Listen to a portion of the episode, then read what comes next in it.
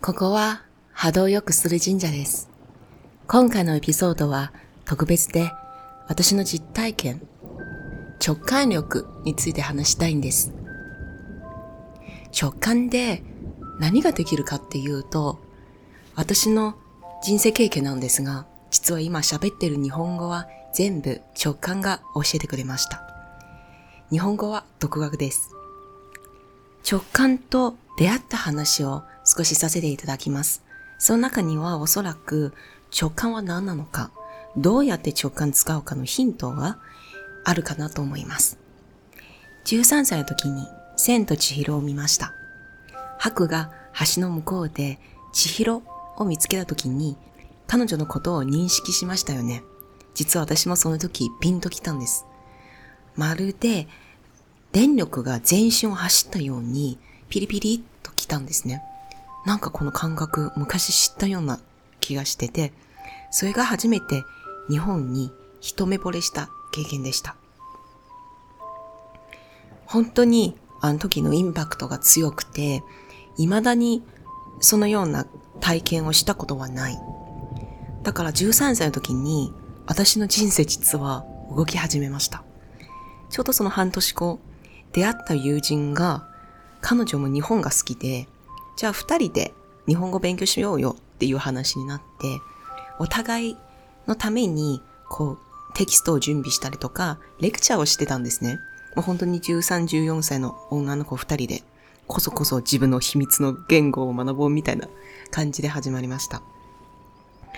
で、その後はいろいろ事情があって、彼女と離れ離れになったんですが、私が日本語を勉強することを継続していました。でも完全に一人になって先生もいない状態で、親にも教えていなかったんですね。だから密かに 勉強してて、その時にもう本当に一年目は辛くて、全然上達しなかったんです。日本語と韓国語の違いが全くわからなかった という状態でした。で、その後は、なんだかこう、アニメ見て、いろいろアニメ見て手放してたんですね。置いといて。で、そしてアニメの方がすっごく面白くなって、なんとなく、こう、簡単な単語だったらピックアップできるようになりました。で、その後が、なんか、ちょっといけそうかも、と思って再挑戦したんですね。その時に、あの、いっぱい質問してたんです。例えば、2が私にとってすごい難しくて、未だにちょっと難しいんですけど、その発音の仕方どうすればいいのかとか、あとは日本語一番難しいのは動詞なんですね。これ動詞どうしても覚えなかったんですよ。だからその時はどうしたらいいのかとか、そういう小さな質問を積み重ねていくうちに、なぜか、もう今を振り返れば分かってたんだけど、その時気づいてなくて、なぜか答えが数ヶ月後、あるいは数週間後に来てたんですよ。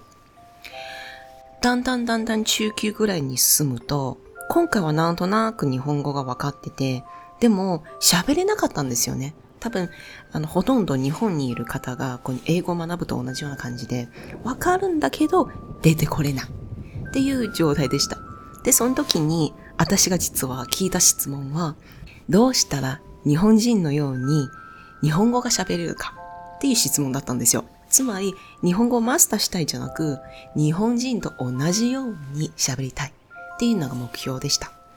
で、そしたら、もう、あの時からは結構はっきり感じれるようになって、ほぼ1年半ぐらいですね。分かったのは、ちょっとこう、まあ、スピリチュアル的な 答えだったんですけど、日本人の真似をしましょうっていう答え。でも、あの、ただの喋り方ではなく、すべてを真似する。仕草とか、言葉の裏の意味とか、どうしてこういう風に筋肉使うのとか、どうしてこういう風にお辞儀するとか、そういうのをスタートしてて、最終的にはその雰囲気、感覚全部真似しようっていう答えにたどり着きました。で、その時からもう本当にもう言葉とかもう あの、ロジカルを超えたものだったんで、私があの時一番したのは、目を閉じて、日本人、今まで接してきた日本人の感覚を頭の中で思い浮かべて、それをただ単に感じてたんですよ。そんなことを繰り返してたんです。そうすると変な話、あの、半年後に、日本人のハーフなの？って聞かれるようになりました。で、そうして、そのついでに、日本人だったら、毎日日本語喋るよね？っていうことになって、じゃあどうやったら普段の生活の中でも日本語ができるようになるの？っていう質問がまた私の中で思い浮かべて、それに対しての答えがまた来たんです。あの時の私はもう学校、図書館、家っていう、まあ、三つの場所しかなかったんですね。だから毎日通っているルートでほぼ同じなんですよ。で、ルートを通ると、必ず景色とかも似たような感じですよね。だからその時、道端で見た草とか、えー、建物とか、そういうのを全部、あの、日本語で考えていたんです。例えば、ここには白い花があります。ここには学校がありますとか、そういう簡単な日本語、今まで学んできた日本語で、まず自分の中でセンテンスを作っていって、で、その後、毎日往復するんですよね。だから毎日同じセンテンス言うんですよ。もうまるで運転するようにリピートすると、だんだん上達するような感覚でした。だから、最初は頭の中で浮かべ、思い浮かべて、その後は、まあ、自分と話するような感じ。口から声が出せるようになって、もちろん誰とも喋ってなくて、もう独り言みたいな感じで、周りに何があるのかを話してて、で、自分の耳を通して音、発音をチェックして、で、それでわかんない単語があったら、パッてノートブックを出して、これってなんだっけって英語に書いて、後ほど家で調べたんです。まあ、そのようにして、形容詞、名詞、動詞が使えるようになりまして、で、いよいよ日本人と喋る段階だったんですね。もうずっと自分で学んでたから、これ空想の日本語じゃないかなって恐れていたんですよ。で、そのある日、もうやっと勇気出して日本人と喋ってたら、あれ通じだって、もう本当に嬉しかったんです。もう一人でなんだろう、自分の直感と遊んで学んだ日本語が通じちゃったって。のその時はもう、もう本当に嬉しかったんです。で、今振り返れば、もう本当に直感と繋がって、直感に嘆いた、あるいはどっかに嘆いた答えが、直感を通して答えてくれたんですね。で、直感と自分が考え出した答えって違うんですよ。まず、直感の答えは、いつどこでもらうのかわからない。あと、あ、そうなんだってひらめくような感じが多い。で、考えで思い込みとかそういうのだったら、もうまず調べるんです。調べて、ああ、そうだったんだって。なんだろう、こう当たり前のように答えが導くみたいな感覚ですね。で、直感が本当に、あの、不安定、不安定というか、この1分間後に絶対来てくださいっていうことは命令できないんですよね。だから、あの、直感はこう、ある程度、こう、任せるしかない。ある意味私の中で今考えてるのは、死ぬ気で、あの、信じきるしかない。で、あとこの死ぬ気なんですけど、死ぬ気はこう、あの、一生懸命やって力入れて、はい、私死ぬまでやるよってやつじゃなく、ああ、どうせ死ぬだからどうでもいいや。ああ、なんかいいやって、最後の日を楽しもうっていう、全部手放した状態っていうのは私にとって直感のレベルの死ぬ気です。実はこのレベルになると、かなり、あの、不安として、いろんなことが自ら、あの、成功になっちゃう。ただ、やはり、自分の意識が強い、あるいは考えるのが好きな人は、なかなかこれが難しい。未だに私にとっても難しいんですけど、もうやはりこう、スイッチするような感じで、何度もその中に入って、維持するしかないかなと思いました。やっぱり思考するときって、あの、悩むのが好きかもしれないですね、人間は。考えて自分で解決策を見つけて、やったみたいな、あの、喜びが好き。で、もう一つは、もう、どうやってっていう how to が全くわかんない。しかもどう探してもなんかできないっていう状態で手放して答えが来るようなパターン。でも最近本当に思うのは、たとえ答え、例えば how to が分かっても、それさえ手放せるかなって思ってたんですよね。そうすると、今まで経験してきた how to ではなく、直感の how to が出てきて、もうタイミングよく来ることを信じる、切るっていうのが難しいかもしれないですね。だから、直感力使うのが、実は結構今の時期、この大変な時期を生き抜くのに、すごい大事かなと思います。なぜかというと、今までの経験と思考だと、もう通じなくなりました。この時期はもがくんじゃなく、死ぬ気で何かやるんじゃなく、もう不安とした死ぬ気、手放すような死ぬ気で、まあ、タイミングよく私に来るかなっていうのを信じきることですね。